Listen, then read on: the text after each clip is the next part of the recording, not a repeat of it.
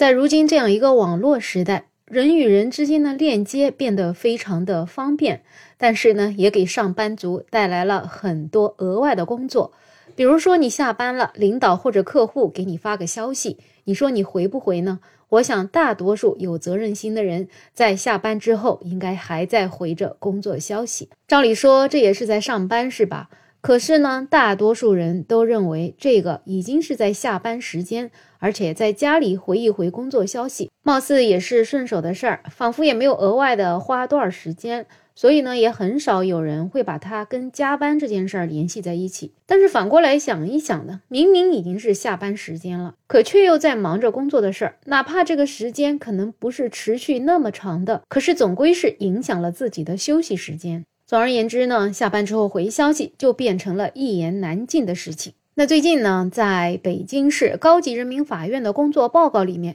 提到了一起利用微信等社交软件工作牵出的隐形加班案件。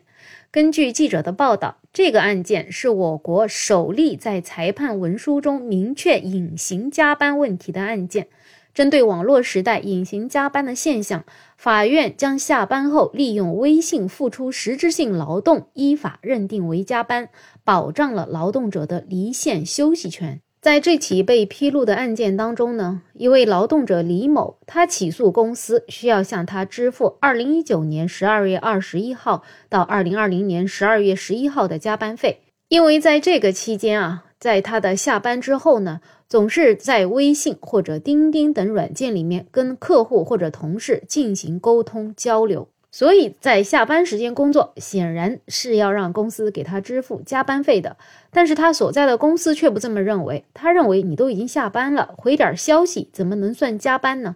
经过北京市第三中级人民法院审理之后，认为呢，李某在部分工作日下班时间以及休息日利用社交媒体工作，已经超出了简单沟通的范畴。这个工作内容具有周期性和固定性的特点，有别于临时性、偶发性的一般沟通，体现了用人单位管理用工的特点，应当认定构成加班。因此，判决这家公司要向李某支付加班费，一共三万块钱。这样一个案例呢，是创造性的提出了提供工作实质性原则和占用时间明显性原则作为对隐性加班问题的认定标准，也是顺应了在网络时代劳动形态的变化趋势，切切实实的保护了劳动者的合法权益。因此呢，它入选了新时代推动法治进程二零二三年度十大案件的候选案例。网友们看到这样一个案例之后啊，也是特别的支持。建议这一条啊要全国推广，毕竟啊这个让八小时工作制以外的边界有了一个更清晰的界定。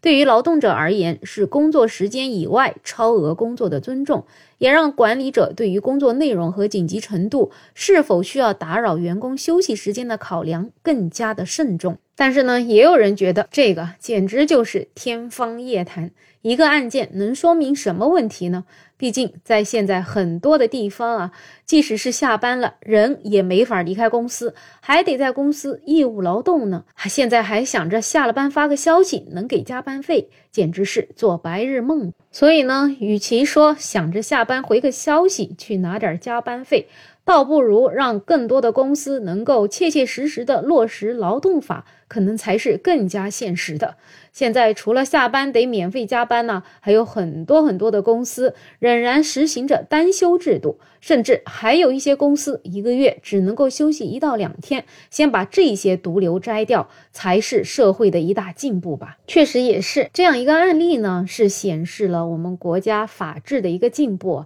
但是还是要先解决基本盘的问题，毕竟现在很多企业确实连劳动法都没有认认真真的执行。归根结底，其实还是现在就业的环境太卷了，老板他可不愁招不着人呢。而一些监督机构呢，也是睁一只眼闭一只眼，得过且过也就罢了。也只有遇到了一些想去较真、想去跟他们抗争到底的员工的时候，可能才会有一点点的变化。那不知道你在工作的当中加班的时间多吗？下班了还得回工作消息吗？可以在评论区讨论，也欢迎订阅、点赞、收藏我的专辑。没有想法，我是梅乐，我们下期再见。